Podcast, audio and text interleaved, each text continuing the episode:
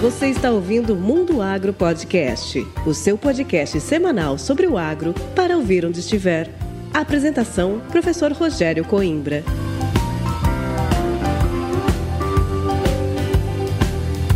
Começa agora mais um episódio do Mundo Agro Podcast, o seu podcast semanal sobre o agro para ouvir onde estiver e quando quiser. Esse episódio do Mundo Agro Podcast chega até você com o apoio da Momesso. Momesso, excelência no tratamento de sementes do on-farm ao industrial. No episódio de hoje, eu, professor Rogério Coimbra, converso com o professor doutor Carlos Alexandre Cruciol, engenheiro agrônomo formado pela Unesp de Ilha Solteira com mestrado e doutorado em agricultura pela Unesp de Botucatu e pós-doutorado pela Universidade da Flórida. Atualmente ele é professor titular do Departamento de Agricultura da Unesp de Botucatu. O professor Cruciol é especialista em agricultura regenerativa e rotação de culturas. Ele foi indicado ao Prêmio Bung de 2022 e premiado na categoria Vida e Obra na área Inteligência Artificial e Uso das Águas e do Solo. Bem, você já sabe, informação em primeira mão e de qualidade disponível semanalmente para você é só aqui no Mundo Agro Podcast. E por falar em informação de qualidade, imagina só você ter na ponta do dedo uma série de conteúdos de altíssima qualidade para assistir, estudar e se reciclar quando quiser. É isso mesmo, na hora que você quiser. Eu estou falando da Farmflix, a Netflix do agro. Essa é a nova parceria entre o Mundo Agro Podcast e a My Farm Agro. São 55 séries com aulas teóricas e práticas, reunindo os maiores especialistas do agro do Brasil. E é claro que tem uma notícia especial para você. O meu grande amigo Antônio Jorge preparou um link especial para os ouvintes do Mundo Agro Podcast. Ele está aqui na descrição deste episódio. Corre lá e acesse www.farmflix.com.br barra map. Vai lá! E agora vamos chamar o professor Carlos Cruciol e conhecer essa grande história de paixão pela agricultura e sucesso profissional.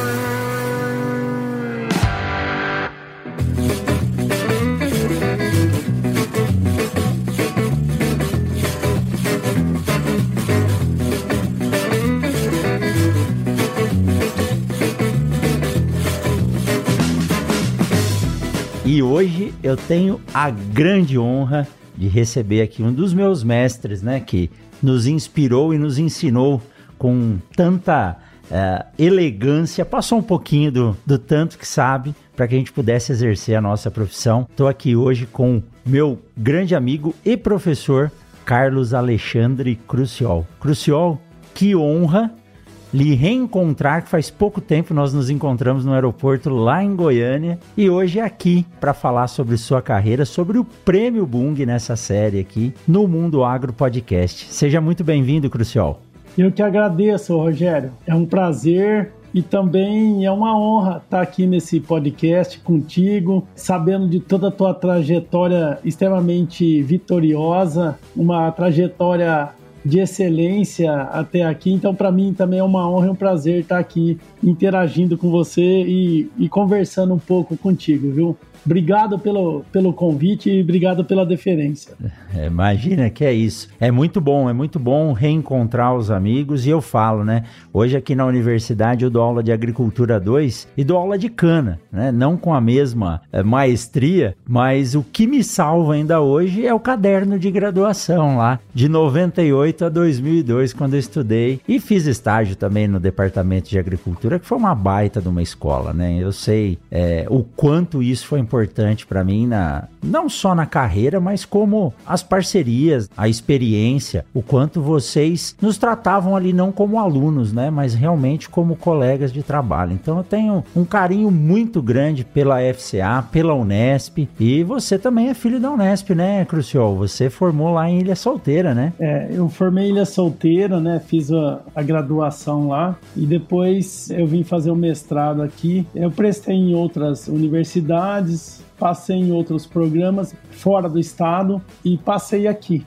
Fiz meu mestrado e meu doutorado aqui. E Cruciol, então você estudou em Ilha Solteira. Eu tenho da época de graduação, quando eu comecei aí nos congressos e por coincidência, né, eu comecei a fazer estágio no primeiro, segundo mês de aula com o professor João Nakagal. Eu lembro quando ele aposentou, tô vindo de uma viagem para Londrina, fazia muito tempo que eu não encontrava também minha colega de turma, a Carolina Maria Gaspar, a Cetinha, e o marido dela, o Marcelo, fui jantar com eles, foi uma, um reencontro muito bom. E eu lembro quando eu e a Carol começamos a fazer estágio com o professor João e logo ele já nos levou para o congresso. E eu tive a honra de conhecer dois grandes professores, inclusive um deles foi banca no meu doutorado, professor Marcos Eustáquio de Sá e o professor Lazzarini, provavelmente foram professores, você estudou com eles lá em, em, Ilha Solteira e são pessoas assim que eu guardo um carinho muito grande. Eu, não somente a dedicação, mas como eles nos apoiavam, né? Eu lembro, pô,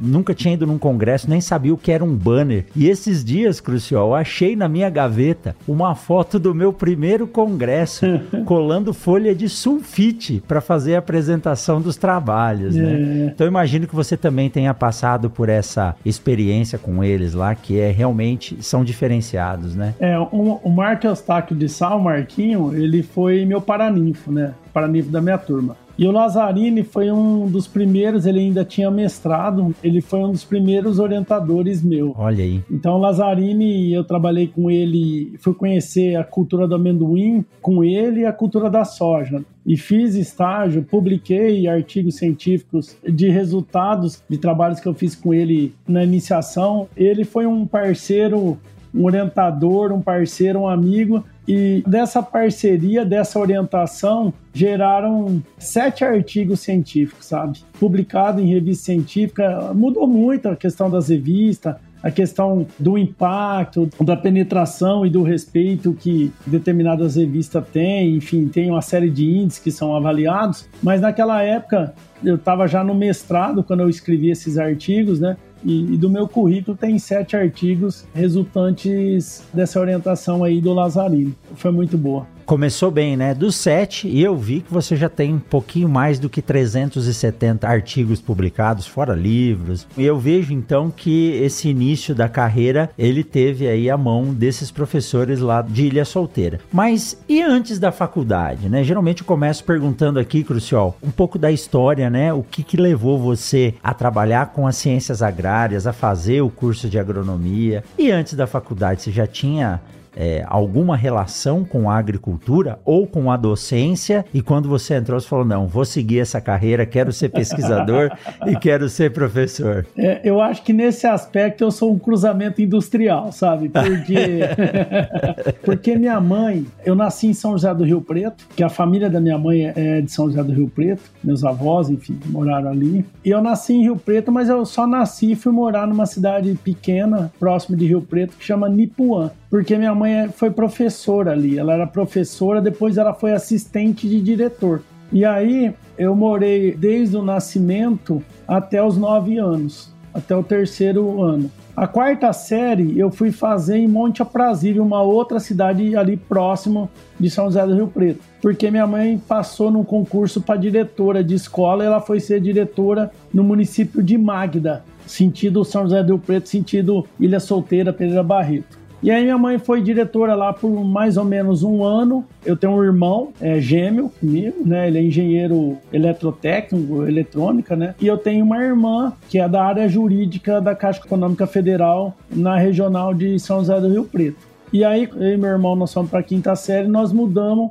para José Bonifácio, porque minha mãe transferiu para ser diretora no município de José Bonifácio. Ela foi ser diretora numa vila, é, sentido Penápolis, descendo de São José do Rio Preto para Penápolis, chama Santa Luzia. Ela foi diretora lá. E aí minha mãe continuou é, nessa carreira, ela prestou concurso para ser supervisora de ensino. E ela foi ser supervisora de ensino da regional de Bragança Paulista, naquele é, Atibaia, ali nessa região, minha mãe foi ser supervisora. E por que que nós ficamos sempre ali naquela região? Porque meu pai é agricultor, é de uma família de agricultores. Eu falo que é o cruzamento industrial porque minha mãe. Professor com agricultor. É, professor e meu pai é agricultor. Então eu juntei uh, os dois ofícios, você tá entendendo? E virei professor universitário na área de agronomia. Saiu um híbrido aí, né? Um de, híbrido, de, isso. De alto desempenho. Isso. Foi assim, né, essa a trajetória. Então eu convivi muito na fazenda, porque meu pai, eles eram uma sociedade, né, de irmãos, num bairro no município de Zé Bonifácio que chama Barra Grande, agropecuarista, né, então produzia bovino, né, fazia bovinocultura, mas também fazia agricultura, sempre. Então eu convivi muito. Todas as férias a gente ia para fazenda. Quando eu fui para o terceiro colegial, eu fui fazer um curso de telecomunicações em São José do Rio Preto, num colégio que se chama Filadélfio Gouveia Neto. O curso técnico era de quatro anos. No terceiro ano, eu percebi que não era bem o que eu queria. Meu irmão seguiu a carreira, como eu já disse, né, virou engenheiro eletrotécnico mas eu percebi que não era bem o que eu queria. E aí, naqueles testes vocacionais, o apontamento era para a área de exatas e biológicas, mas eu senti que era área biológica. E eu sempre gostei muito de animal, de gado, mexer com gado, cavalo, enfim. Então montava e, e ia mexer, apartar, separar, enfim.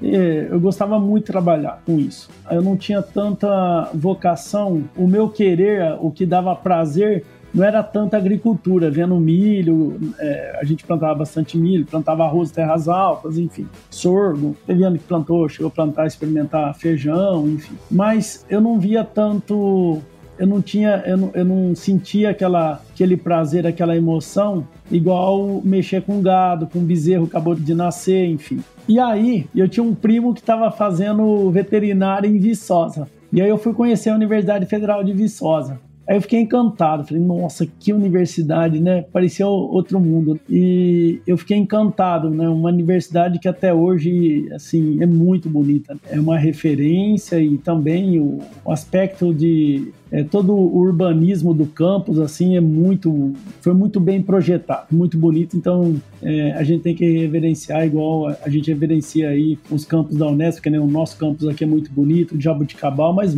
mesmo a Exalc também são campos muito bem projetados muito bonitos né? E aí rapaz eu fiquei animado, né? Eu falei, não, eu quero fazer veterinário. Eu já mexia com gado e tal. Eu gostava sempre dentro da família, sempre que ia mexer com gado. Eu, Tava eu, junto. Isso, é mais minha aptidão. E aí o que aconteceu foi o seguinte: eu peguei pestei a veterinária. É, o primeiro ano, como eu tava com curso técnico, eu fiquei bem lá atrás. Aí o segundo ano eu peguei, eu fui fazer cursinho, estudei. Só que eu falei assim, nossa, fazer cursinho. Porque no terceiro ano, no último semestre, eu fazia. Isso aí é coisa de louco, né?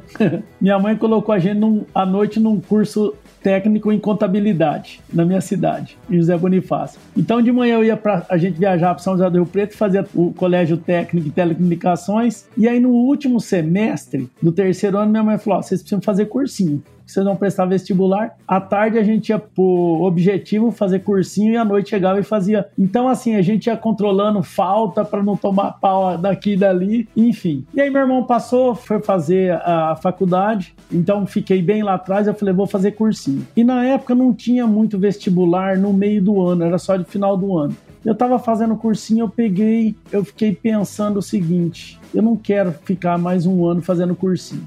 Aí a veterinária em Viçosa, ela era bem concorrida. E lá no passado tinha a tal da, é, da lei, lei do boi, alguma coisa assim. Tinha algum incentivo se você fosse filho de agricultor, você tinha uma pontuação ali. E bem no segundo ano meu, acabou essa o, o, próximo vestibular. Eu tentei veterinária lá, é, mas eu tinha no curso técnico disciplinas como história, geografia, isso daí já a partir do terceiro ano, segundo ano, você já não tinha mais nada nada disso, biologia não tinha mais nada a ver, enfim, era um curso técnico. E aí eu comecei a pensar, falei assim, olha, eu tenho aptidão também para a agronômica. Eu gosto também disso e falei, eu vou prestar agronomia. Eu pensei, eu não quero fazer mais um ano de cursinho, eu preciso de passar. E aí eu sabia é, do meu tamanho, da minha capacidade, porque eu tinha estudado só um ano mesmo, voltar a estudar biologia, tudo e tal. Eu falei assim: olha, eu não posso pegar um vestibular muito concorrido, porque se eu não quero fazer mais um ano de cursinho, porque eu fiquei três anos, dois anos parado nesse aspecto, porque eu estava num curso técnico totalmente diferente, eu preciso pegar onde eu tenho uma concorrência menor. Apesar que a concorrência daquela época está dando hoje, por, pelo tanto de faculdade que se abriu de agronomia pelo Brasil, a concorrência hoje da minha época dá quase três vezes o que está dando hoje as melhores de agronomia do Brasil que coisa, né? E aí, é, na minha época, deu oito, acho que oito e meio, nove candidatos por vaga, alguma coisa assim. E aí eu prestei esse, eu falei, escolhi, falei, ah, vou em Ilha Solteira. Acho que Ilha Solteira vai dar pouco, né? Pouca concorrência. Mas ainda deu, acho que uns sete, oito, sei lá, acho que um por aí. E aí eu passei. em Viçosa, a veterinária é muito mais concorrida. Em Viçosa, eu fiquei em terceiro ou eu não lembro direito, terceiro ou quinto da lista de espera. Isso eu fiquei em quinto lugar, se eu não me engano. Ah, tava praticamente dentro também. É, né? só que chamaram, se eu não me engano, mais dois ou três só. Não tinha desistência e tal, alguma coisa nesse sentido.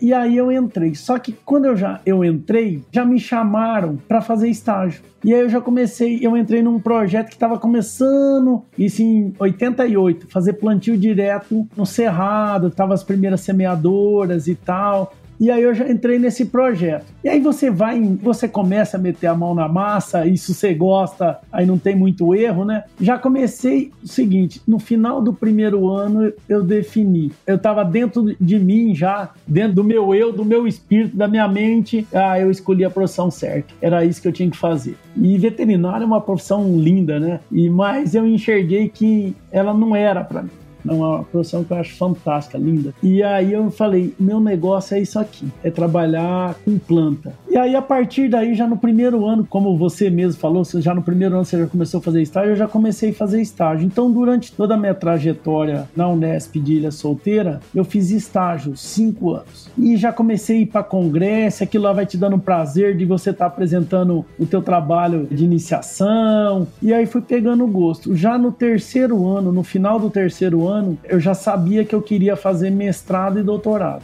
Antigamente, a Cargill, ela produzia híbridos de milho. E eu prestei uma vaga na Cargill, na Cargill Sementes, alguma coisa assim, e fui chamado. Só que saiu o resultado do mestrado, porque no terceiro ano eu já sabia que eu queria fazer mestrado e doutorado. Quando chegou no, no último ano, eu já comecei a concorrer o programa de mestrado das universidades. Eu lembro na época Jabuticabal, a Unesp Jabuticabal não pegava recém-formado, só formado, e Botucatu também pegava muito pouco recém-formado, raramente pegava. E eu lembro que no ano que eu entrei no mestrado, eu fui o único recém-formado que entrou naquela seleção. E aí eu não fui para Cargill, tava claro na minha cabeça o que, que eu queria fazer. Quando terminando o mestrado, teve um outra, né? Eu não sabia, naquela época a gente tava bem na transição, tinha acabado de é, iniciar o plano real, então, só para você ter uma ideia, malemar no mestrado, o dinheiro da bolsa dava para pagar o aluguel e comida, comprar roupa não sobrava. Então, assim, foi um período de inflação muito alta e tal. Mas foi um baita do aprendizado e faz você crescer muito. E aí, no doutorado, doutorado, quando eu fui prestar o doutorado, prestei uma seleção porque eu falei, vai que eu não passo o doutorado. E caiu na mesa, Cargill tal, chama de novo e tal. E eu passei no doutorado. É. Nossa, é. mesma história. Aí no doutorado, quando eu tava terminando o doutorado, eu já comecei a prestar os concursos, né? Eu falei, eu quero seguir a carreira acadêmica, então eu comecei já a prestar o, os concursos. E aqui é, no mestrado, me abriu muita cabeça, né? O time aqui. Isso em Botucatu, né? Você fez o mestrado e o doutorado em Botucatu. Mestrado doutorado em Botucatu. Então aqui já o pessoal tinha uma parceria com o Grupo Itamaraty do Lacer de Moraes. Então o pessoal daqui, os docentes iam muito para lá, tinha uma, essa interação. E aí vai abrindo também mais ainda a tua cabeça e, e vai ficando claro o que, que realmente você quer, né? Crucial. E assim, quando a gente vê a história sendo contada, né? Pô, cheguei na graduação, queria fazer uma coisa, fui ver outra, e isso aconteceu comigo também. E às vezes a gente acha que está indo para um lugar, mas o destino está traçado em outro. E quando o gosto pela profissão ele é tão grande, eu imagino que quando você entrou lá em Ilha Solteira e de repente por algum motivo você já começou a fazer o estágio lá com plantio direto, semeadora, na hora já montou o roadmap na sua cabeça já do, do que você queria fazer. E os professores, né, hoje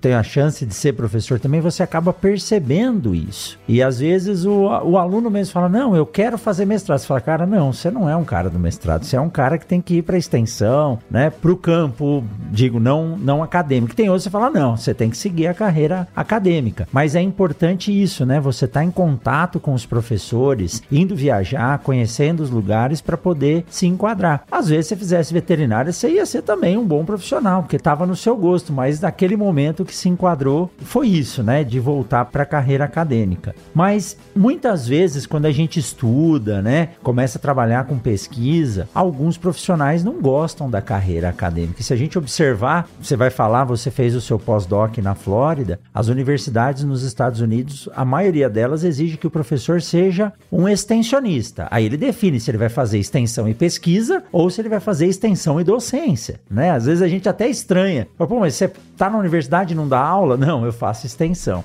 lógico, você disse, né, seu pai produtor, agricultor, sua mãe professora. Mas quando você estava no mestrado, no doutorado, te chamou a atenção a docência no ensino superior?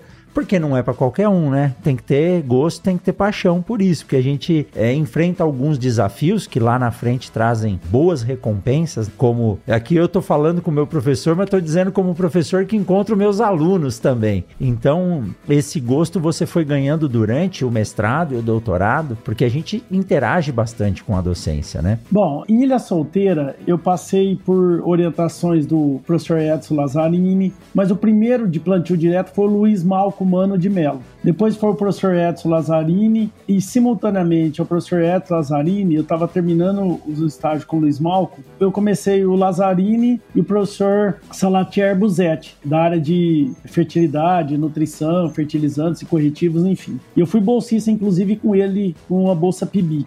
E quando eu já estava do quarto para o quinto ano, eu fiz estágio com o professor Salat, eu estava saindo do Salatier, eu estava mudando sempre, eu estava sempre transitando duas áreas ao mesmo tempo. E mudei para estava com o Salatier e já estava fazendo com o professor Orivaldo Arf. E o ARF estava numa época de desenvolvimento do arroz de terras altas para o sistema irrigado por aspersão, para colocar arroz debaixo do pivô. Então, meu mestrado, meu doutorado, minha livre docência envolveu isso, a questão de fisiologia, de água e fertilidade, e nutrição, na verdade, adubação. Porque eu desenvolvi a tese de mestrado e doutorado e o trabalho da livre docência eu fiz lá na Unesp de Ilha Solteira, lá no Cerrado, que a Unesp de Ilha Solteira, tem uma fazenda no Mato Grosso do Sul, no município de Selvíria. E algumas dessas disciplinas, já lá na graduação, graduação tinham é, seminários, para você apresentar seminários. E eu relativamente me dava bem nessas apresentações. Quando eu cheguei aqui para fazer o mestrado, o doutorado, aqui tinha é, provas, mas toda disciplina tinha muito seminário e prova. E eu senti que eu conseguia desenvolver bem isso, né? No final do meu doutorado, o professor Ciro Rosolém, o meu orientador foi o Zé Ricardo Machado, já falecido. O professor Ciro Rosolém, ele foi chamado para assumir uma posição na coordenação diária das ciências agrárias da FAPESP. Ele era da coordenação das ciências agrárias, ele era um dos membros. E o Ciro dava aula, as disciplinas aqui eram de quinta da área deles, né? Da nossa área, elas aconteciam, elas eram ministradas de quinta e sexta-feira. Só que sexta-feira o Ciro tinha que estar na FAPESP. Aí o Ciro, eu tinha feito acho que duas ou três disciplinas do Ciro. O Ciro me convidou se eu não queria dar aula para ele de sexta-feira. Então, nesse primeiro semestre que o Ciro foi para FAPESP, ocorreu uma autorização para eu dar aula de sexta-feira para as turmas. Substituindo ele, né? é. Substituindo ele, é, isso. Uma baita experiência já, né? É, eu, eu senti que, sabe, é, o feedback dos alunos, eu, eu falei, pô, eu gosto disso daqui. Eu gosto de fazer isso. E uma outra coisa interessante que você comentou das universidades é, norte-americanas é que ocorreram alguns dias de campo de arroz na região de Avaré, arroz de terras altas, inclusive é, na própria Olambra 2 ali, é, teve anos que foi plantado, cultivado arroz de terras altas, né? Está perto dos maiores polos de beneficiamento de arroz, que é Santa Cruz do Rio Pardo, é ali no final da Castelo, sentido Ourinhos e houve um, é, acho que dois ou três dias de campo que o Zé Ricardo pediu para eu ir. E eu, é, em algumas estações que já tinham combinado aqui com a universidade, com a Faculdade de Ciências Agronômicas, e nos três dias de campo eu fiquei numa estação transferindo conhecimento gerado dentro da universidade, e era uma coisa nova de colocar arroz os materiais tinham melhorado a qualidade dos grãos, enfim, de colocar arroz debaixo de pivô, com alta produtividade, enfim. Então ali nessa extensão, ali já foi um treinamento também da extensão. E aí eu senti que era uma coisa que cabia dentro de mim, que me dava satisfação, que fazia razão para mim, sabe? Assim, do gostar, do sentir prazer, de não ser uma coisa pesada, sabe? Porque tem gente, aquilo que você falou, tem gente que não tem aptidão e o cara tem aversão, né? Mas eu senti que aquilo é, fazia razão dentro de mim e eu sentia prazer de de estar tá tanto dando aula quanto nessas inserções, nessas atividades de, de extensão rural, né? Então ali eu senti que não, eu vou, eu quero seguir esse rumo, né? Quero traçar essa, esse caminho aqui que é um caminho que me dá prazer. Depois nós podemos até falar como é que foi minha trajetória até chegar aqui e ser docente aqui, mas tem uma coisa que quando eu estava aqui eu entrei com num regime parcial. E eu ganhava muito pouco. E minha mãe, mãe é mãe, né? Nossa, mas você estudou tanto, você fez tanto, você ganha tão pouco e tal. Ó, tem um concurso aberto de fiscal de renda, o concurso, o salário é tanto e tal. E eu ficava pensando, e mãe sofrendo, pô, mas você ganha tão pouco. Eu entrei como parcial aqui, né? Mas, falei, mãe, mas eu estudei para fazer isso, não quero. Eu sei que leva em consideração os títulos nesses concursos públicos, mas é, é isso que eu quero. É aqui que eu vou ser feliz. Porque ficar preocupado de eu ter minha independência, né? Mãe é sempre preocupada, né? E eu falei, a coisa vai vir, uma hora as coisas vão acontecer do jeito que né? Eu não posso perder o foco, né? E o prazer que eu sinto, né? Fazendo do jeito que a gente gosta, é, a recompensa ela pode até demorar um pouquinho, mas ela chega, né? Nós vamos falar, vamos falar disso aqui hoje. Que joia! Mas quando eu estudei de 98 a 2002, você já já era professor é, efetivo em período integral, né, Crucial? Não. Então, como é, eu terminei o doutorado aqui, então vamos contar essa história. Eu terminei o doutorado aqui, eu não tinha nem terminado o doutorado, eu prestei um concurso é, na UEL e prestei um concurso na UniOeste, que é a Universidade Estadual do Oeste do Paraná em Marechal, fica o campus da agronomia. Naquela época ficava em Marechal, fica em. Eu não sei se tem mais agronomia Unioeste, mas a agronomia que tinha ficava no município de Marechal Cando Rondon. E aí, na mesma semana, eu não tinha ainda doutorado, eu peguei prestei os dois concursos e eu passei. E aí o, governador nomeou para assumir a União Oeste. E eu assumi a União Oeste, fui para lá. Lá eu fiquei um tempo, abri um concurso de efetivação. E ao mesmo tempo, a UEL ainda não lembro porque não, não tinha é, chamado. Isso daí já estava rodando, já estava, já tinha passado já uns 4, 5 meses e tal abriu um concurso aqui para substituir um docente, que era o professor Oswaldo Brignoli. O Brignoli tinha aposentado, só que essa vaga ela foi aberta para 24 horas, que é o regime RTC e não RDIDP, que é RDIDP é Regime de Dedicação Integral à Docência e Pesquisa era o regime de RTC, que era regime de turno completo. Ele era 24 horas, então três dias. E lá em Marechal Cano Rondon, na Unioeste, eu prestei o concurso, me efetivei só que o concurso só começaria, imagine que o concurso, eu não lembro direito, foi maio ou junho. O concurso, ele só valeria, começaria a valer aquele regime a partir de 1 de janeiro do ano seguinte. Então ainda não.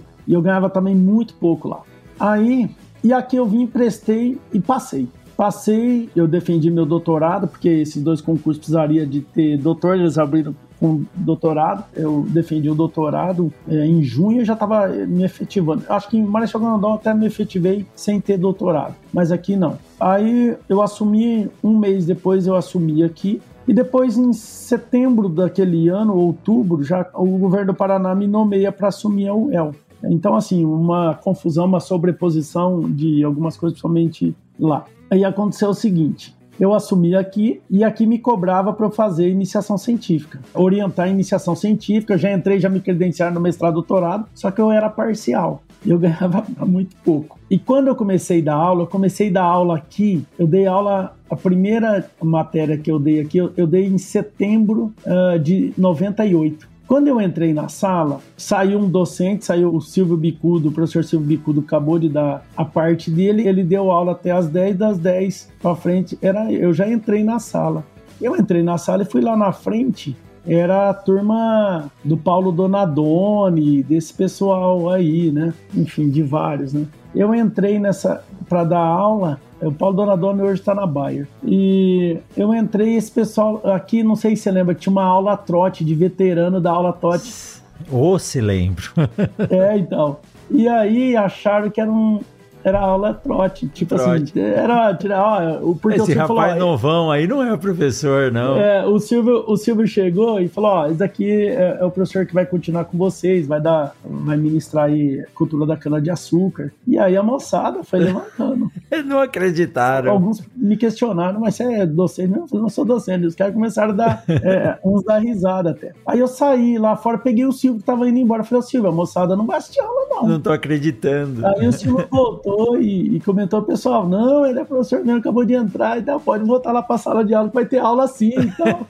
e aí é, convenceu o pessoal, né? Eu tava com 29 anos. Novo, né? É. E aí Aí foi bom. Essa primeira turma, eu já fui paraninfo deles, é porque depois gerou uma empatia muito grande. Abri um concurso livre docência. Então, é, em 2001, já três anos depois do doutorado, eu já era livre docente, eu já era professor associado. Eu fiz super jovem a uh, livre docência e já consegui, nesse mesmo período, é, mudar meu regime o Ciro assumiu a chefia do departamento, juntaram três departamentos num único departamento e, e ele falou: vamos. E aí o parecerista da universidade falou: não, ele era para estar contratado como RDIDP integral. Então, ao mesmo tempo, eu passei para a RDIDP, fiz a livre docência e consegui já, dois anos depois que eu entrei, antes de, até de eu fazer a livre docência, eu já virei bolsista de produtividade do CNPq. Então isso daí já me ajudou demais no salário. Aí eu já estava ganhando igual um doutor. Quando eu fiz a livre docência e passei para a RDIDP, como diz o, o, pessoal do Sul, aí eu fiquei faceiro, viu? Aí sua mãe ficou mais tranquila, né? Não, aí, aí, aí, aí, ficou, aí a coisa ficou muito boa, né? Aí já com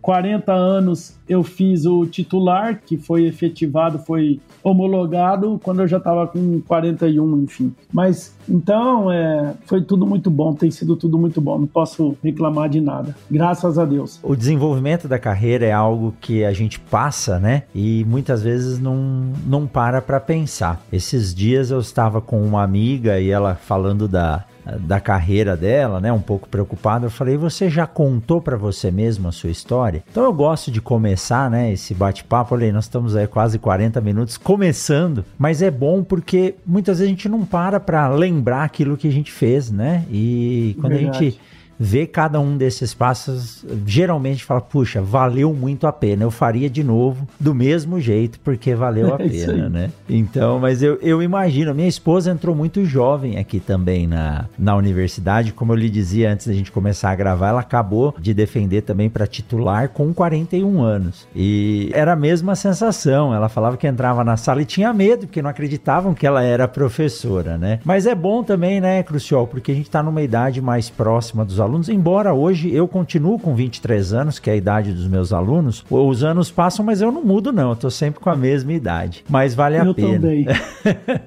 não, você literalmente, viu? Eu quero saber qual que é o segredo aí da juventude. Pô, ele não muda. Eu já tô ficando careca, a barba tá branca, mas é isso aí, é fazer o que gosta, né? Quando a gente faz o que gosta, a gente tá bem.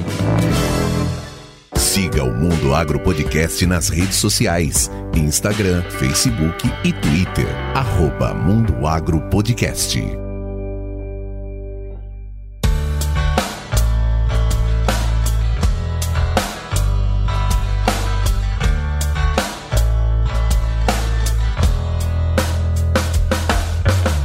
Mas, Crucial, em relação agora à sua área de atuação, eu lembro e trouxe muito disso da graduação, a importância dos sistemas de produção. Eu era bastante curioso também, eu lembro de um ensaio, não sei se você tem ainda, mas eu lembro de uns ensaios que você tinha nas casas de vegetação aí da agricultura, que era com arroz irrigado por inundação, eram umas caixas d'água. Então, uma vez a gente parou no corredor, você estava explicando para mim e outros alunos sobre problemas de alelopatia que podiam ocorrer. Então é muito interessante você poder estar tá ali convivendo. E lá de Ilha Solteira solteira você já trouxe esse gosto pela fisiologia, pela nutrição, pelo manejo conservacionista e você acabou se dedicando a isso, se tornando um especialista reconhecido. Né? Alguns institutos viram a, a excelência do seu trabalho e isso tem trazido bons e grandes resultados. Né? Eu acompanho de fora aqui né, a, a, as suas andanças e falar em sistemas de produção conservacionistas, isso é o que a gente tinha que falar a vida inteira de agricultura, mas em um determinado momento, para se alcançar os altos índices e a necessidade de produção de alimentos para segurança alimentar, se tomou à frente o que era mais prático, né? Vamos revolver o solo, vamos colocar adubo quanto for suficiente, e aí chegou um momento que a gente viu que isso não funcionava. Eu sempre faço referência ao Zecão da Fazenda Capuaba, você deve conhecer é, ele aqui. Conheço, Zecão. É um baita amigo e é um cara que conta a história. Tá? Inclusive aqui no Mundo Agro Podcast. Fala, Rogério, eu cheguei lá no fim do poço, eu não conseguia produzir mais. Aí eu voltei pro passado, comecei a estudar e hoje a fazenda dele é uma referência aqui no Mato Grosso. Como foi esse processo e como que chegou hoje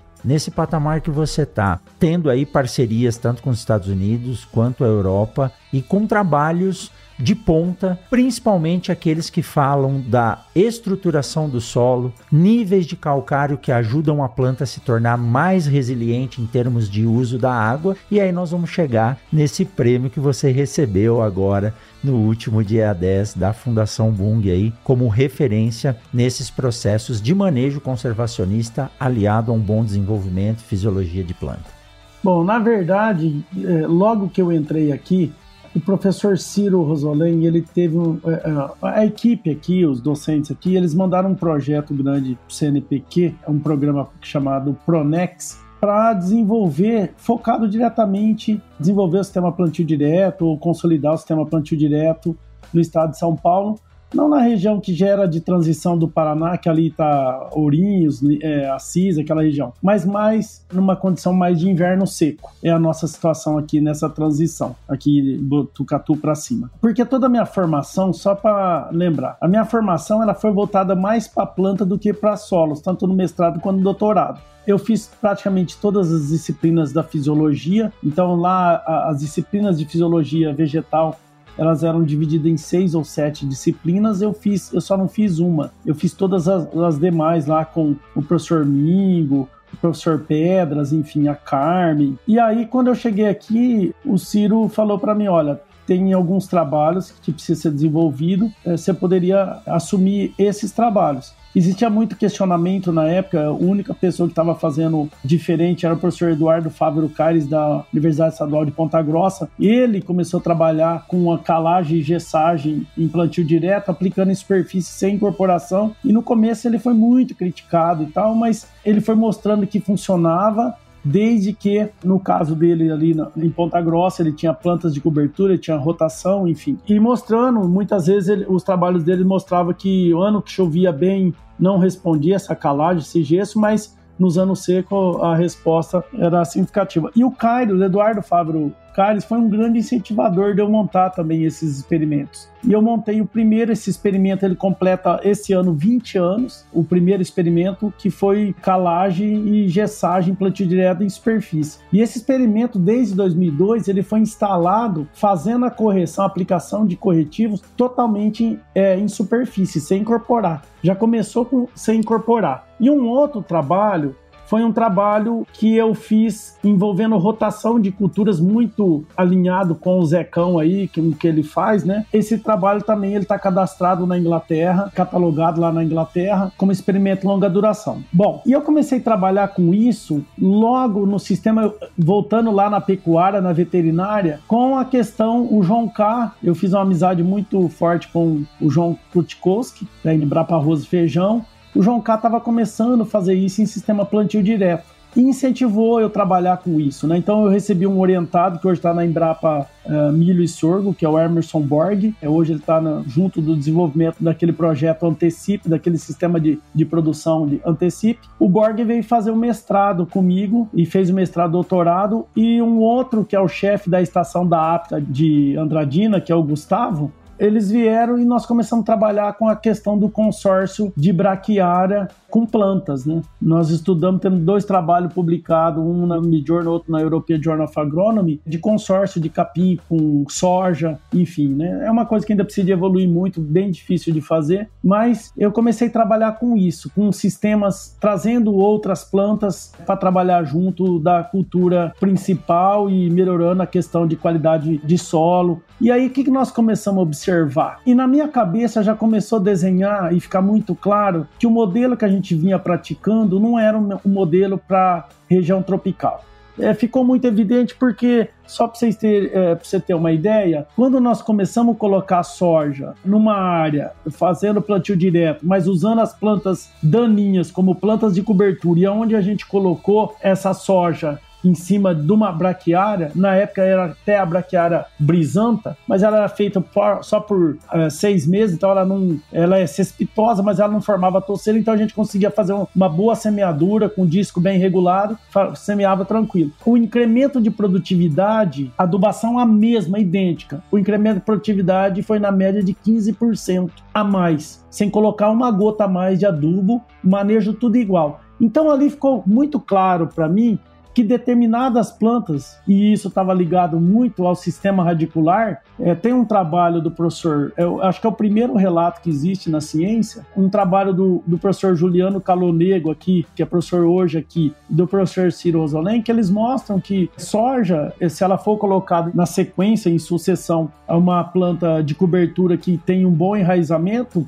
próximo de 85% do sistema radicular da soja vai crescer na mesma posição da raiz da cultura anterior Então a planta não vai gastar energia para fazer um furo, isso custa energia ATP para ela, ela vai pegar o conduíte que a planta anterior já construiu. Isso dá uma economia energética para a planta significativo. E aí eu comecei a ver que realmente dava aumento de produtividade. A partir daí eu falei, peraí, nós precisamos começar a analisar outras coisas, que é armazenamento de água, que é, lógico, o próprio crescimento de raiz, mas que é a fertilidade e nós como, começamos a perceber que as plantas de cobertura elas melhoravam a fertilidade mesmo produzindo mais, exportando mais nutrientes mas a fertilidade ela era maior. E a partir daí eu comecei a diversificar essas avaliações em outras culturas graníferas de interesse econômico, culminando no que? Para provar para a sociedade, principalmente internacional, mas até para a sociedade brasileira, que nesses sistemas nós estamos sequestrando mais carbono do que emitindo, né? Então, aquele Globo Rural de dezembro do ano passado, nós mostramos isso, que quando o agricultor trabalha com calcário, faz faz realmente constrói perfil, leva a motobomba da planta, que é a raiz, para dentro do rio, porque o rio está secando e ela precisa de construir esse perfil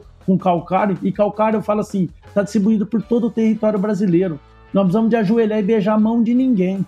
Agora, os fertilizantes em média, nós estamos importando 85% de NP e K. Então, por que, que nós estamos usando tão pouco calcário se nós temos calcário? E o nosso o agricultor fica de mãos atadas, às vezes tem que ajoelhar e nós não precisamos. Se a gente usasse mais o recurso que nós já temos e com planta de cobertura, nós vamos melhorar a eficiência do uso desses nutrientes que nós tanto dependemos e numa porcentagem muito grande nós importamos, chegando aí na média de 85%. Então eu peguei essa linha de pesquisa por ver resultados de aumento de produtividade.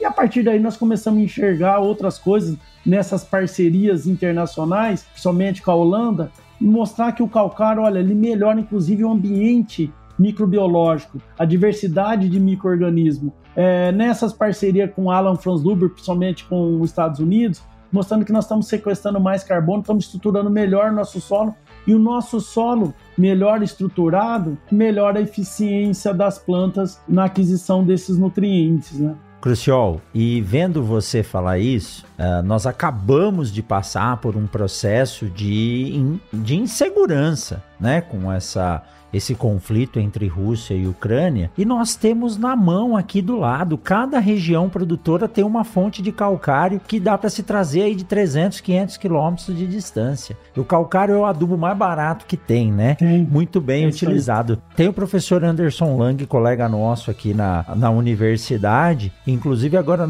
né, hoje de manhã estava conversando com ele, nós vamos avaliar o desempenho de semente em cima dessas áreas que ele tem aí oito anos, né, trabalhando com calcário. Então, realmente são estudos que mostram o diferencial. Hoje de manhã eu estava dando aula e conversando com os alunos, contando a história de um ex-aluno meu que foi para o oeste da Bahia. Ele é agricultor aqui e estava no processo de sucessão, né? Terminando a faculdade para assumir a, a área do pai dele, o Fernando Marinho. Ele falou: professor, eu quero ir para uma região onde tenha uma condição diferente do que nós temos aqui no Mato Grosso. Quero ir lá para o Matopiba, Luiz Eduardo Magalhães, e eu mandei ele lá para o Oilema. E ele era para ficar três meses, acabou ficando cinco para poder entender. E ele voltou com a seguinte frase, Crucial. Professor, eu vou mudar o meu sistema. Enquanto eu não fizer a braquiária ser a minha caixa d'água, eu não vou estar bem e seguro aqui na minha área. Então, olha como isso funciona, né? E é interessante mostrar como isso pode contribuir para os ganhos em termos de sustentabilidade com baixo custo. É muito mais barato você usar isso do que trazer o fósforo, o potássio, né? Ou até mesmo o, o nitrogênio de fora. E me conta essa história, Crucial. Como que esse Instituto de pesquisa lá da Europa viu o seu trabalho e veio atrás de você para querer saber o, o que estava acontecendo e como isso estava sendo feito, porque a grande sacada disso é usar a agricultura como sequestro de carbono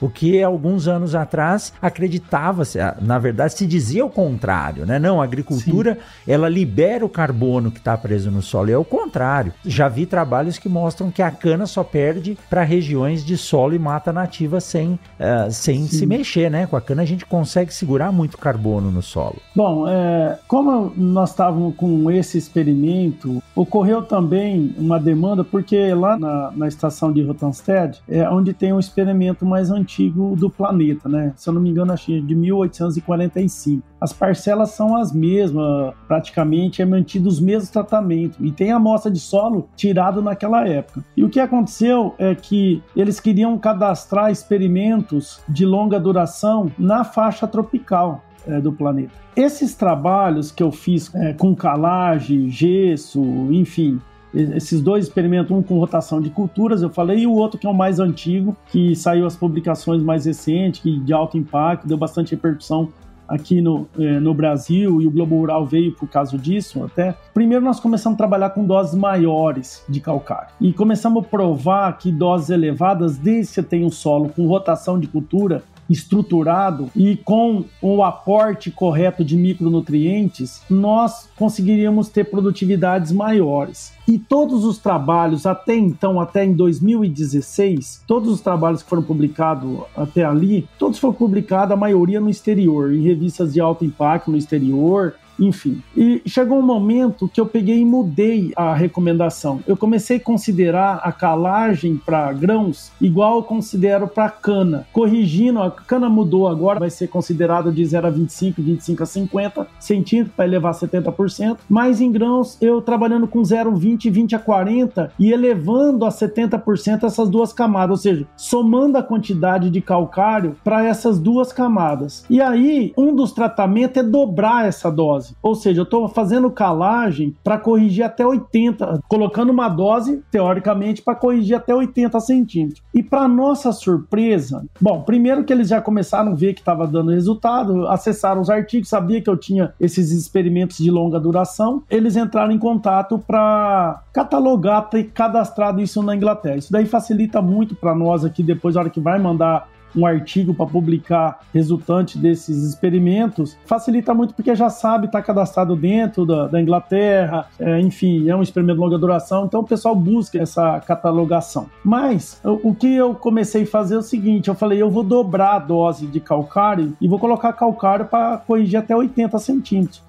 E veio um aluno, né, é, de Ilha Solteira, eu já estava tocando experimento por dois anos. Eu falei: olha, sabe uma coisa que eu acho que nunca estudaram? O efeito da calagem, né, é esse manejo na fisiologia da planta. E nós poderíamos começar a mostrar. Eu comecei a observar que estava produzindo bem mais, onde eu estava colocando altas doses de calcário. Isso foi muito interessante. E esse sistema, desde 2016, eu sempre fui fazendo rotação de culturas comerciais. Eu não plantava, por exemplo, seguidamente vários anos, no máximo dois anos, soja, depois já entrava com, sei lá, arroz de terras altas, eu ia fazendo uma certa rotação da cultura principal à comercial. Aí eu peguei e fixei Fixei desde 2016 soja no verão, milho, safrinha consorciado com braquiária na entre safra. E aí, nessas doses maiores de calcário, nós começamos a avaliar a parte fisiológica. Mas uma outra coisa, já nos dois primeiros anos que eu não fiz essas análises, eu percebi que na dose, a maior dose, para corrigir até 80 centímetros, só para você ter uma ideia, o meu padrão hoje para eu corrigir essas áreas é a camada de 20 a 40. Se de 20 a 40 abaixar de 50% de saturação por base, eu já volto a fazer calcário. É lógico que eu soma de cima também, que às vezes já abaixou mais, mas não pode de 20 a 40 baixar mais que 50%. Então, a partir daí, eu comecei a ver que a soja, o máximo que a gente publicou dos artigos científicos com soja nessas áreas, nunca passou de 70, 75 sacas de soja por hectare. Depois de um ano que eu apliquei essas doses elevadas, eu comecei a observar 88, 90, 95 sacas de soja. E eu falei, opa, tem alguma coisa aqui de diferente. E aí eu falei, pessoal, nós vamos começar a avaliar carbono, nós vamos começar a abrir trincheira e vamos avaliar raiz, porque tem alguma coisa que está mudando aqui. Bom, só para você ter uma ideia, teve anos de 2016 para cá, em vários anos, que a produtividade de soja, sem eu fazer nada, só calagem, loja, adubação correta, micro, mas nada nada complementar, nada. 105 sacas de soja por hectare. E eu comecei a enxergar, eu nunca enxerguei raiz de soja mais que 60 centímetros nas nossas avaliações. Eu comecei a enxergar raiz de soja a um metro de profundidade. E eu comecei a enxergar muita raiz do milho safrinha a um metro de profundidade. E aí nós fomos avaliar o que, que a planta estava sentindo com isso, com a parte fisiológica com os equipamentos. E a planta assimilando muito mais CO2, a temperatura de folha menor, então a planta precisa de menos água para refrigerar o sistema, refrigerar a folha, menos espécies reativas de oxigênio, ou seja, ela está menos estressada e, portanto, ela não tem que investir e gastar muito dinheiro com os medicamentos para ela, que é consumir medicamentos genéricos, são as enzimas, ativar a enzima antioxidante, e também não, consumindo menos metabólitos para neutralizar algumas das espécies reativas de oxigênio que não são neutralizadas por enzimas, que eu chamo que enzima são os medicamentos genéricos para ela. Então, nós começamos a observar que o teor proteico na folha, eles eram maiores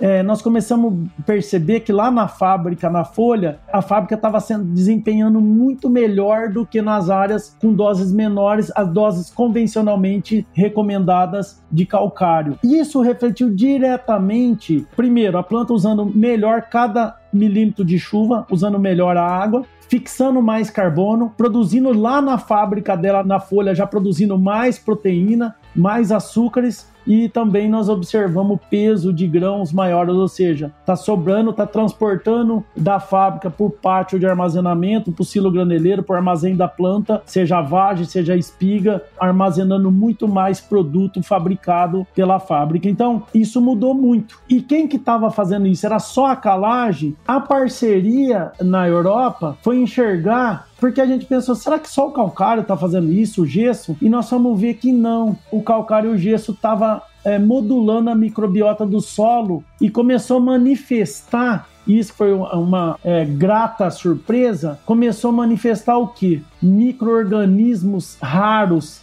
mas micro-organismos raros não maléficos, os benéficos. Então, ficou evidente que melhorou significativamente a fixação biológica de nitrogênio, relativamente, apesar de aumentar a nitrificação, mas em valores relativos reduziu a nitrificação. E por quê? Porque aumentou os micro-organismos amonificantes e que atuam na desnitrificação, os desnitrificadores e os nitrificadores. Ou seja, eu estou deixando um meio mais equilibrado, mesmo produzindo mais alimento. Ou seja, o sistema está ficando. E aí, não precisou de comprar mais adubo, de aportar mais adubo. Com a mesma adubação, eu estou produzindo muito mais. Eu diria que até em anos difíceis, de preços muito elevados de fertilizante, ou do valor das commodities está muito aquém, muito abaixo, num solo bem corrigido, bem manejado, e aí você deu um exemplo, Zecão, eu posso me dar o luxo de falar o seguinte: esse ano eu vou comprar só 85% do adubo que eu ia comprar. Esse ano eu vou comprar só 80%. Não é que eu vou comprar a vida inteira 80% só do adubo, mas num ano difícil com o agricultor, que está difícil para meu pai, para meus tios ou para qualquer outro agricultor, desde que ele tenha um solo bem corrigido, bem perfil, nós estamos falando de braquiária, mas nós estamos falando até de diversidade de planta de cobertura. Moçada, isso não custa tão caro. Calcário está distribuído por todo o território brasileiro. Isso não, né, não vai fazer ninguém ajoelhar e ter que beijar a mão de alguém, não, não precisa disso. Se a gente estiver constantemente fazendo isso, eu posso me dar um luxo para esperar o que, que vai acontecer com esse planeta, se vão parar de guerrear, mas esse ano eu vou comprar menos adubo sem cair a minha produtividade. Isso que é importante, sem cair a produtividade. Eu estou me dando ao luxo dessa margem de manobra. Por quê?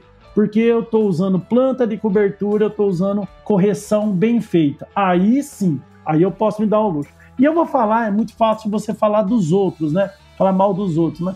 Mas vou falar assim, dentro da minha casa, dentro lá da minha família, muitas vezes quando os preços não estavam bons, poderia ser das commodities ou é, dos fertilizantes muito elevados, muitas vezes falava assim: ah, é, esse ano então nós não vamos comprar calcário, nós não vamos aplicar calcário. É o contrário, né? É calcário que você tem que realmente comprar e fazer mais. Você pode se dar o luxo de comprar menos um NPK.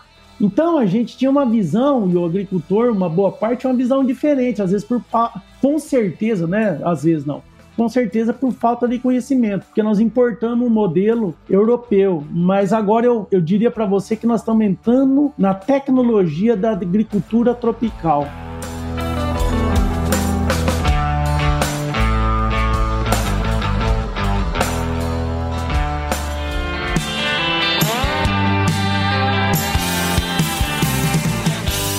Aproveitar esse rápido intervalo para te fazer uma pergunta. Você sabe o que é uma sementeira? Já visitou uma indústria de beneficiamento de sementes?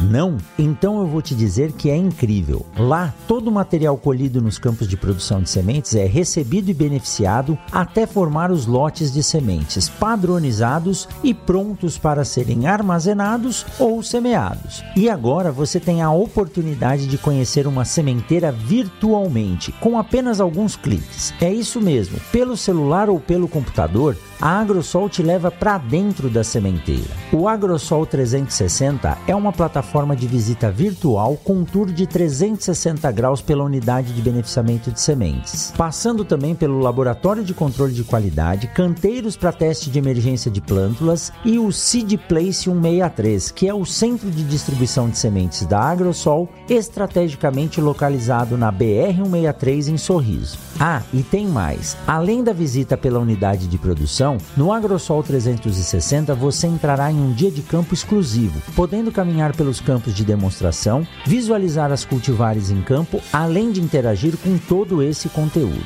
Para fazer esse tour, basta acessar www.agrosol360.com.br e lá você será recepcionado pelo Eduardo Dalastra, o CEO da AgroSol Sementes. Diz aí, Eduardo. Seja bem-vindo à AgroSol 360, uma plataforma desenvolvida para receber você aqui dentro da nossa casa. Desde 1999, a AgroSol Sementes trabalha lado a lado com o produtor rural, comprometida com o sucesso das lavouras de soja de Mato Grosso e de todo o Cerrado brasileiro. Através desse espaço virtual, você pode visitar nossa unidade de beneficiamento em Campo Verde, nossos canteiros de emergência, nosso laboratório o Centro de Distribuição e Serviços em Sorriso, o Seed Place 163 e ainda conferir um dia de campo com um espaço exclusivo para demonstração dos nossos produtos. Espero que você faça uma boa visita. Um grande abraço.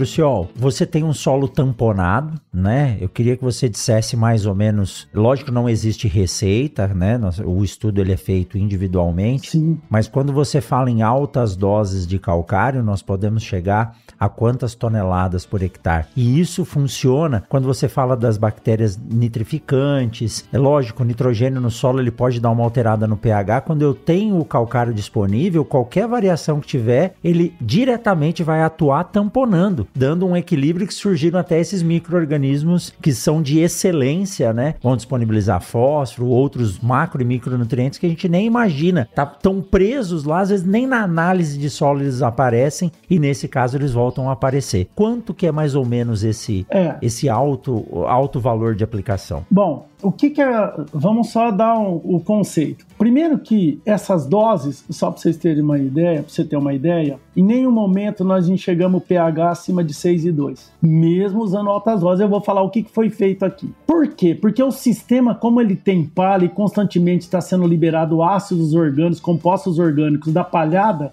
porque constantemente eu tenho uma boa quantidade de palha, meu solo é totalmente coberto de palha. Quem quiser vir visitar esse experimento, já vieram várias pessoas visitar, tem gente que já veio do exterior visitar, enfim. O pH nunca disparou, nunca não correu uma super, nunca aconteceu uma super calagem. Porque eu tenho palha no sistema e o próprio sistema, esse carbono, ele está tamponando o meu sistema. Um outro ponto é que a gente sempre fez aplicação periodicamente, não todo ano, de aportando, acompanhando os micronutrientes. Esse é um ponto. Bom, em 2016 teve um evento, Congresso Brasileiro de Ciência do Solo, ou é, o FertBio, acho que foi o FertBio em Goiânia, e o Eduardo Fábio Caires, ele lança uma fórmula para aplicação de gesso. Uma fórmula que não teve adaptação nenhuma. Essa fórmula realmente é desenvolvida em território brasileiro em solos tropicais e todo esse mérito deve ao Eduardo Fávero Caires ele desenvolve a partir de dados experimentais dele e de outras, usando outras informações, até acho que dados aqui do experimento que a gente tem, enfim. Ele desenvolve uma fórmula junto com um matemático, e aí a partir daí eu não tinha mais o que fazer nesse experimento. Falei, nossa, Eduardo, não tem mais o que tirar desse experimento, eu vou abandonar. Ele falou, você tá louco, não faça isso.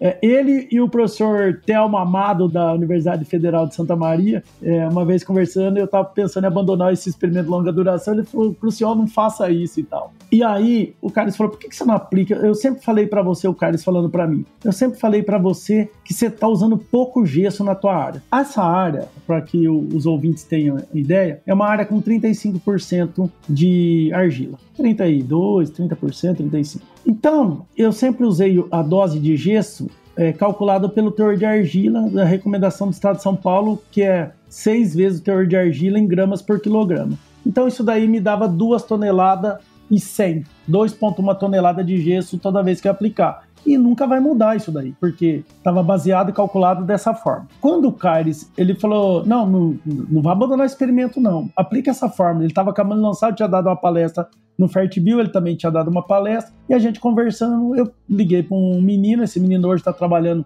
um ex-aluno meu está trabalhando na SLC Agrícola, eu liguei para ele, ia ser até o doutorado dele, depois ele terminou o mestrado e já foi trabalhar, ele me manda análise, só nós fazemos o cálculo, e deu 10 toneladas de gesso por hectare. Eu falei, nossa, ô Carlos, o que, que é isso, 10 toneladas de gesso, né? E eu brincando, eu falei assim, a área lá é, tem uma altitude de 850 metros, se botar essas 10 toneladas, já vai para 900 metros, você tá entendendo?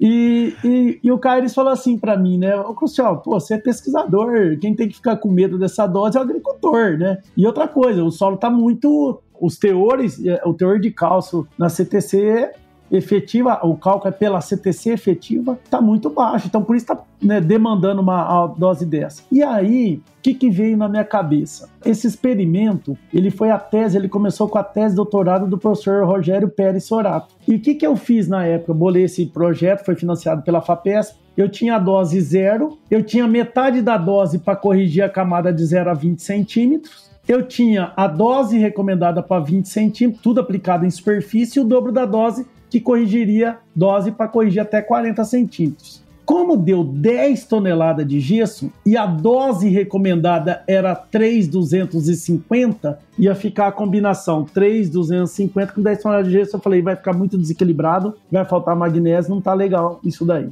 Aí o que, que me veio na cabeça? Eu trabalho com cana. Cana a gente corrige até 40, agora a partir de agora 50. Eu falei, sabe o que eu vou começar a fazer? Isso em 2016. Eu vou começar a corrigir grãos igual cana. Dose para corrigir até 40 centímetros. Eu preciso levar a raiz lá para baixo e eu tenho que levar a motobomba da planta para dentro do rio, porque o rio está secando. E é isso que eu vou fazer. Eu vou construir trilho e encanamento para levar esse negócio. Aí eu peguei e fiz o seguinte: eu falei, bom, a dose recomendada para 3,250 eu vou dobrar na dose recomendada, vou botar 6 toneladas e meia de calcário, metade da dose que é para corrigir 0 a 20, então vai ser 3,250. Então eu comecei a dobrar. Então assim, O meu padrão hoje é corrigir de 0 a 20, 20 a 40. Esse é o padrão, de 0 a 40. A metade da dose para corrigir de 0 a 20 e o dobro da dose eu apliquei e deu 13 toneladas. Eu falei, bom, 13 toneladas com 10, agora o negócio ficou bom. Aí eu falei, bom, a área já está com 900 metros de altitude com o gesso que o Carlos recomendou. ela vai para mil metros de altitude agora. E a partir daí, rapaz, eu comecei a ver umas coisas muito. De... Nós começamos, na verdade, todo mundo que ia lá começou a ver uma soja totalmente diferente. Foi aí que começaram as avaliações de carbono, né, de sequência de carbono, de acúmulo de sistema radicular, entrou pesado na parte fisiológica e na parte de bioquímica celular para mostrar que realmente a planta estava se sentindo muito mais confortável, ela estava agradecendo, ela estava bem melhor e ela estava manifestando isso na forma de maiores produtividades. E aí ficou muito evidente para nós, principalmente no milho safrinha, essas altas doses. Só para você ter uma ideia, essas altas doses no milho safrinha teve um ano seco na área controle 700 quilos. Na área calcário normal, para corrigir de 0 a 20, ela deu 1.100. Só para você ter uma ideia, aonde nós dobramos, é, onde corrigimos, aplicamos calcário para corrigir até 80 centímetros, dose teoricamente para corrigir até 80 centímetros, essa área deu 5 mil quilos. Na seca. No ano anterior que foi chuvoso, deu 10 mil quilos. Ou seja, é lógico, milho safrinha, a gente dá tudo de melhor para soja, planta soja debaixo d'água, colhe soja debaixo d'água e o milho fica lá na rabeira ele que vai se danar, né? Vai se lascar com um pouco de chuva. Mas ficou muito evidente para nós, muito evidente, que é onde a gente tinha uma correção bem maior, deu mil quilos, mil e poucos quilos a área corrigida no método convencional, no critério convencional de dose para corrigir até 0,20. Onde nós corrigimos 80, ele deu quase 5 mil quilos. Ficou evidente que essa correção maior, advinda também de raiz, raiz favorecendo a descida desse calcário, deu estabilidade produtiva isso ficou muito claro para nós aí nós ficamos muito confiante e fica muito evidente também assim a nossa agricultura tropical ela é bem trabalhada bem manejada e coisas muito básicas nada inovadora nada assim nossa é é um bicho de sete cabeças. Não, nós estamos falando de calcário e planta de cobertura. Se a gente fizer esse básico bem feito, bem feito, nós já colhemos muito mais com o mesmo investimento dos outros insumos agrícolas. Né? Então isso ficou muito evidente para nós. E ainda mais, né, Crucial? Nós estamos vendo aqui, estamos gravando hoje, dia 14 de novembro de 2022. A gente nunca sabe quando vão estar ouvindo isso aqui, pode ser lá 2050 e pouco, mas os chamados veranicos, eles têm ocorrido cada vez mais no período de safra, principalmente na fase inicial. Aí começa a ver quebramento, abertura de vagem. Então, quando você tem um sistema desse muito mais resiliente, você dá uma condição boa para a planta para poder se desenvolver. E essa última frase que você falou é a melhor. É o básico bem feito, né? Você fazer uma planta de cobertura hoje não tem segredo. Eu lembro quando eu estava aí de 98 a 2002 que se falava sistema barreirão, tava começando aquela movimentação. Hoje nós temos uma oferta incrível, desde sementes aí para as plantas de cobertura, métodos de aplicação aplicação, o Borg tá devendo vir aqui, né? Eu já, eu já conversei com o Décio, caramba, o Borg ainda, não, ainda faltou tempo, colega meu aí da época, contemporâneo do doutorado, foi ser orientado.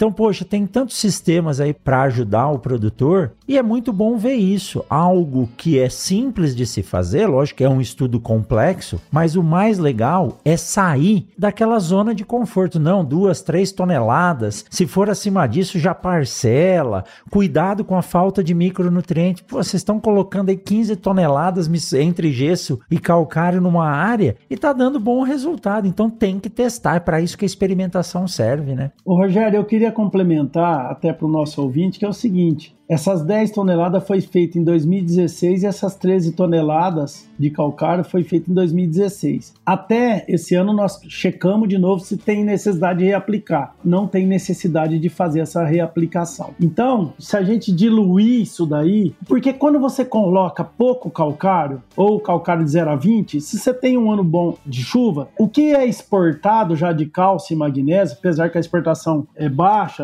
é, na soja, é no milho, não é tão elevada mas não sobra um saldo para esse, esse calcário descer, você está entendendo? Você precisa ter um volume, ainda mais uma região que tem altas produtividades, você tem que ter um volume de sobra para que isso de massa atômica para que isso desça, né? Pouco calcário é o suficiente para produzir aquele ano e depois já está pedindo de novo, está demandando de novo. Então, quando que vai ter calcário de sobra, ativos de sobra para construir esse perfil? Então, assim, é, é, bom deixar ressaltado que desde 2016 ainda a área não está no nosso critério. Agora, o critério nosso é somar as duas camadas, ver se, se abaixou de 50% de saturação por base na camada de 20 a 40. Mas isso ficou, ficou muito evidente para nós. Muita gente está falando do, SESB e tal, e muitas vezes, né, é, a gente pode, por não ter um, um perfil corrigido, nós não estamos ativando. E aí eu quero só falar dentro dessa, desse espaço agora, é o seguinte, o professor de, de sementes aqui, que é o Edivaldo Amaral, acabou de publicar porque ele usou, um, dentro dessa área, ele usou uns dados, ele coletou semente de trigo. E o que, que ele mostrou? Né, e ficou muito evidente dentro da área de sementes que a calagem ela não alterou a porcentagem de germinação e tal. Mas o que ficou evidente é que aumenta a longevidade da semente. Exatamente. Muitas vezes, pelas análises de inicial de vigor, aquelas análises mais não aquelas de armazenamento, né, que envolve depois avaliar vigor depois de armazenado,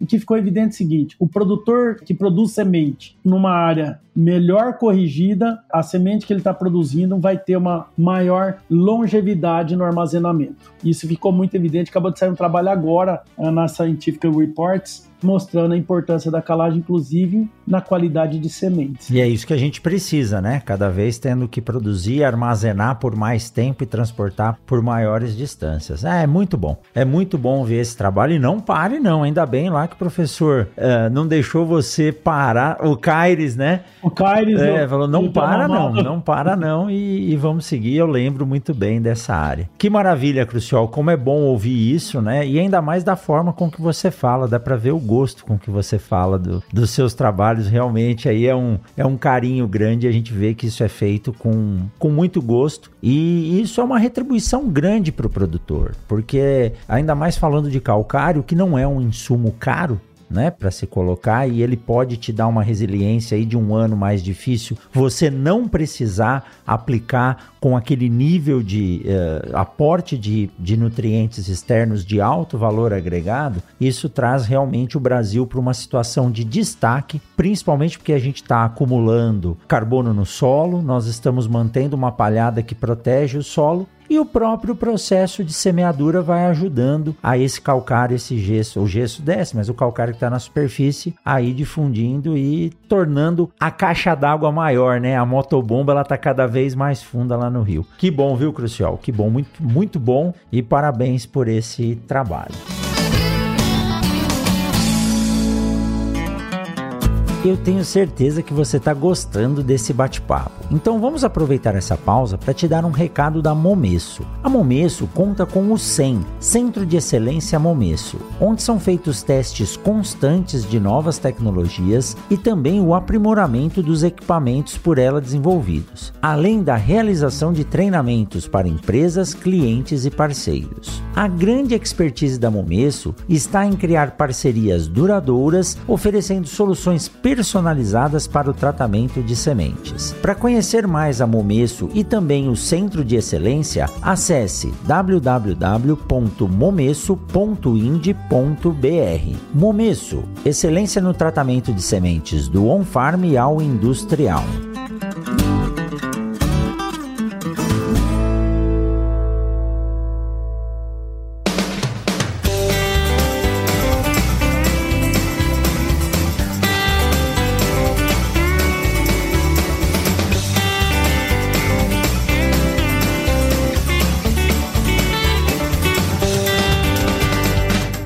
Depois desse rápido intervalinho aqui, vamos falar agora, né, Crucial, da premiação. Você recém esteve lá em São Paulo para receber o prêmio da Fundação Bung, que foi o prêmio da área de inteligência artificial e uso das águas e do solo, e você foi premiado na categoria aí Vida e Obra por tudo isso que você acabou de nos falar e muito mais que não aparece aqui ainda. E me conta, qual foi aí a emoção de ser indicado? É importante dizer, quem não ouviu ainda, ouça lá o episódio 159 e a Cláudia conta sobre a fundação, fala sobre esse prêmio. Esse prêmio você não se inscreve, é uma indicação dos pares, né? Então a fundação busca entre as instituições e os pares, os pesquisadores, os gestores indicam e você foi indicado aí e recebeu a premiação lá junto com a Mariângela, com o Maurício, com o Bernardo e isso nos deixa muito feliz. Imagino você então, né, Crucial? É, para mim foi uma surpresa extremamente agradável. Eu tenho uma parceria com a BP Bung, a Bung, as usinas, né? A gente sempre está transferindo conhecimento para eles e a gente tem algumas áreas de experimentação dentro da, da Bung. E aí eu tô subindo sentido Santópolis, aquela rodovia Assis Chateaubriand, é, a rodovia que vem de Presidente Prudente, sentido São José do Rio Preto. Eu estava em Santópolis e estava subindo sentido Penápolis. E aí me liga, liga a Cláudia, e ela me informa que eu era ganhador. Só que eu entendi Bung e tal, sabe? Eu nem porque acho que as indicações elas ocorreram, aconteceram lá em, não sei, em fevereiro, março, alguma coisa assim. E um dia ligaram para mim da universidade, ó, oh, nós vamos te indicar tal aqui. Foi feita uma reunião, uma avaliação, até esqueci, né? E eu nunca, eu já tinha ouvido falar do prêmio Bung, e eu vou te confessar aqui, mas sabe quando assim, eu nunca pus atenção? Sabia que era importante, que era uma deferência única, ímpar, mas. E aí liga a Cláudia para mim. Ela falou: ah, você. Eu falei: é, é da Bung? Eu pensei que era da, da, da, BP Bung, da, da usina e tal. Não, você ganhou um prêmio, enfim e tava a ligação ruim. Eu falei, ó, eu vou parar num, cortando, eu vou estacionar e vou te ligar. Quando eu saí da rodovia, estacionei no acostamento, assim, em cima de um, de um, gramado, assim, na beira da pista, ela me ligou. E aí, ela falou, olha, você foi contemplado, você é o ganhador. E aí me veio na cabeça, eu falei, mas vem do prêmio Bunger, foi cair na ficha, né? Mas eu pensei, será que ela não tá errando, não? E aí eu perguntei para ela, mas você tem certeza mesmo que sou eu? Ela falou, não, nós temos mas você tem certeza mesmo? Ela falou, não, nós temos total convicção que, que é você, né? Então eu fiquei assim, muito. Eu não acreditei, sabe? Até agora tem hora que eu não acredito, você não acredita. E a hora que ela fala ainda para mim que ao lado da Marianja e dos demais, né, ela comenta também que eu tinha sido um junto, eu falei, nossa, né?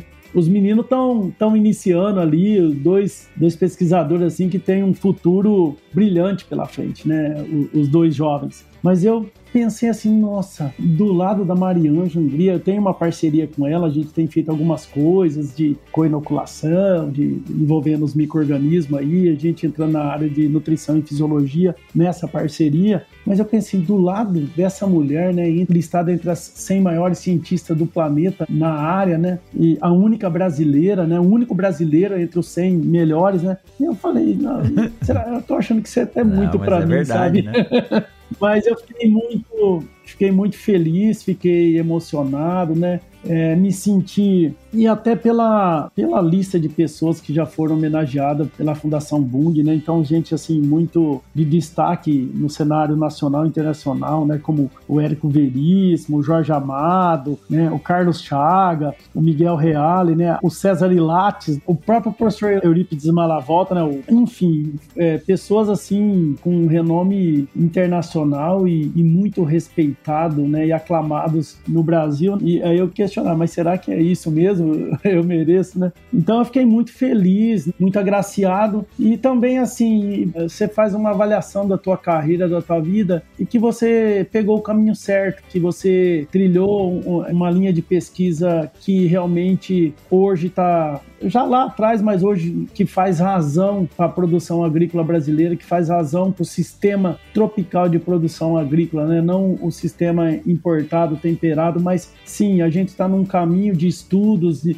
mostrando nada muito de inovação no aspecto do produto, mas mostrar para o agricultor aquilo que nós acabamos de falar. Por que, que você está usando tão pouco calcário? Calcário está aqui, né? Por que, que você não põe uma planta de cobertura? Não é uma planta cheio, né, entre aspas, de frescura. Nós estamos falando de braquiárias, de crotalárias, enfim. Por que, que nós não transformamos a fábrica de ureia e colocamos ela já dentro da tua área com uma crotalária, com uma fixadora de nitrogênio? Muitas vezes a gente tem que dar um passo ou parar para depois dar um passo muito maior ou andar mais rápido. Por exemplo, será que todo ano eu tenho que necessariamente eu tenho que botar na cultura da safrinha uma cultura comercial que muitas vezes não paga nem a conta e ainda me dá prejuízo? Por que não botar esse solo e refrigerar, refrescar, dar um refresco, na verdade, para esse solo e para todo mundo que está ali dentro e trazer esse pessoal que está ali dentro, que são os micro-organismos, para trabalhar junto com a tua cultura de produção comercial. Eu gosto, né? Eu sempre falo nas aulas, eu gosto de ovo frito e arroz puro. Eu adoro isso. Mas você imagina, né? A vida inteira você comer arroz e ovo frito, muitas vezes o agricultor está colocando ali para o solo arroz e ovo frito. Tem gente que vai gostar, mas é, eu vou. Vai faltar algum nutriente lá em algum momento, né? Vai faltar é. alguma coisa. E aí eu vou pedir licença aqui, mas no sentido mais nobre é, do ato tem um monte de gente que vai parar de fazer sexo lá dentro do solo e vai parar de reproduzir. Né? Não aguento só esse tipo de alimento. Então, será que eu não posso pegar uma parte da minha área e ofertar um banquete diferente para a microbiota e trazer essa microbiota para trabalhar junto com a minha planta? Ela vai agradecer e vai produzir muito mais e vai pagar, é, vai dar até o dinheiro que você esperava colher na safrinha. E depois no outro ano você volta com a safrinha. Ou seja, também é, nós precisamos de questionar os nossos planejamentos de produção agropecuária dentro de um, uma fazenda, dentro de um grande grupo? Será que aquele talhão não merece, nesse momento, plantas para reciclar os nutrientes que nós estamos perdendo com as plantas comerciais que têm um sistema radicular bem menos desenvolvido? Ou seja, trazer o nitrato que está lá embaixo, o sulfato que está lá embaixo, o boro que está lá embaixo, trazer isso para a superfície através da palhada e ela liberar esses nutrientes para a cultura em sucessão, muitas vezes a gente acha que é um investimento, eu estou deixando de ganhar, na verdade, o agricultor lá na frente vai ganhar muito mais. Nós estamos falando de coisas muito básicas, que não tem nada mirabolante. É, é, bem o básico, bem feito, né? Então eu senti que a premiação, ela me coroou nesse aspecto, dessa linha de trabalho de pesquisas focada na, na sustentabilidade, na produtividade, no aumento de produção e da produtividade. É nesse ambiente tropical onde a gente tem usa tecnologias inovadoras também nesses experimentos, a gente com certeza, né?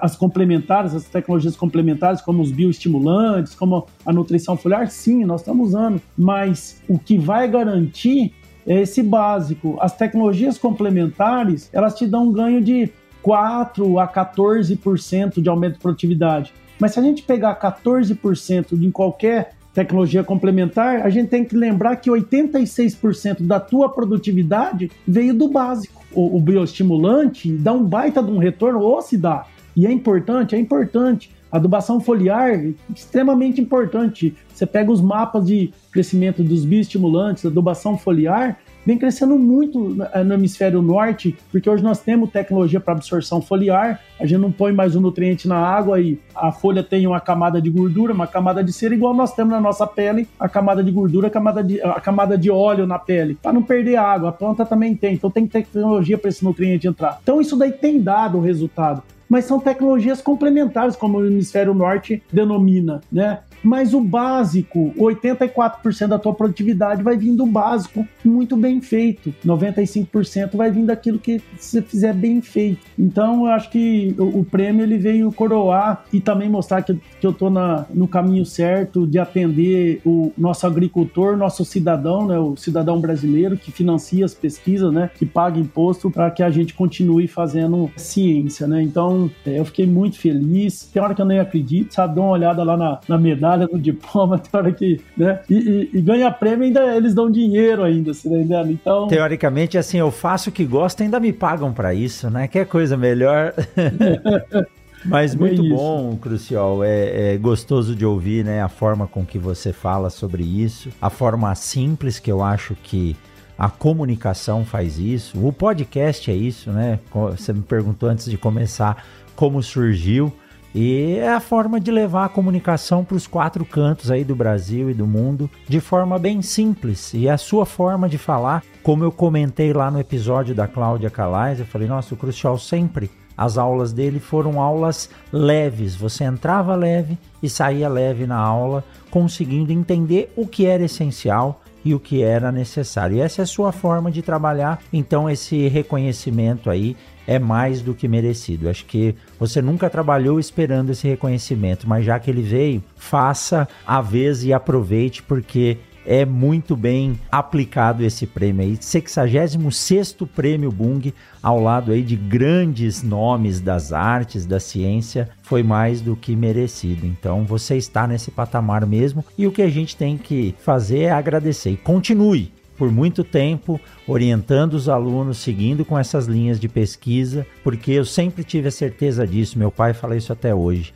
O básico, o simples, é o que mantém a gente ativo. O resto é diferencial. Então, essa é a, é a referência, a deferência ao seu trabalho. Crucial, muito obrigado, viu? Foi um prazer enorme. Eu ficaria mais duas horas aqui conversando com você. Realmente fazia muito tempo que a gente não se encontrava. E eu conversei com a minha esposa, né? Falei, a última vez que eu tinha encontrado o Cruciol era no aeroporto de Congonhas, e deve fazer uns 10 anos, né? E é fiquei muito feliz em em reencontrá-lo lá em, em Goiânia. E pode ter certeza que nós vamos nos reencontrar num intervalo de tempo muito mais, mais curto. Muito obrigado, viu, Crucial? Um abração para você. Eu agradeço o convite, a deferência. Estou muito feliz de estar com você aqui e do sucesso do teu podcast, viu? Parabéns, viu? Eu não sabia e para mim foi uma surpresa extremamente agradável e pela repercussão que tem o, o teu podcast, é, que você continue, né? Porque é um incentivo. Então, é, parabéns, obrigado, muito bom revê-lo e sucesso para você também. Obrigado. Obrigado, Cruciol. E eu vou tomar a liberdade de deixar o seu e-mail aqui na descrição desse episódio, porque eu tenho certeza que quem ficou com a gente até agora vai querer conhecer, ouvir mais, entrando aí Carlos Alexandre Costa Cruciol. Vai achar o LinkedIn ou o Lattes do professor Cruciol, que é bem extenso, então tem bastante coisa para vocês verem. Mas eu vou deixar aqui o e-mail do Cruciol. Quem tiver mais alguma dúvida, tenho certeza que ele vai ter um grande prazer em responder. Crucial, muito obrigado, muito obrigado pelos ensinamentos aí, desde lá da minha época de graduação e até hoje. É muito bom bater um papo com você e tenho certeza que quem ficou com a gente aqui até agora está satisfeito e aprendeu um pouquinho mais sobre esse amplo é, espectro aí que é a agricultura brasileira e essa condição, essa capacidade de fazer muito com pouco. Parabéns, Crucial, um forte abraço e até a próxima. Até a próxima, obrigado, um abração. Você acabou de ouvir o Mundo Agro Podcast, o podcast semanal sobre o agro disponível na sua plataforma de áudio preferida. Siga o Mundo Agro Podcast no Spotify ou na Amazon, assine no Apple Podcast e se inscreva no Castbox ou no Google Podcast. E favorite no Deezer. Assim você receberá uma notificação a cada novo episódio publicado. Eu sou o professor Rogério Coimbra e encontro você na semana que vem em mais um episódio do Mundo Agro Podcast. Você ouviu o Mundo Agro Podcast. Informações, novidades e muito mais. Mundo Agro Podcast para ouvir onde estiver. Olá, meu nome é Thiago e eu sou o editor desse podcast. Para saber mais sobre o meu trabalho é muito fácil. Acesse o site eutiagoaugusto.com.br ou me segue lá no Instagram, arroba Augusto Editor. Até o próximo podcast.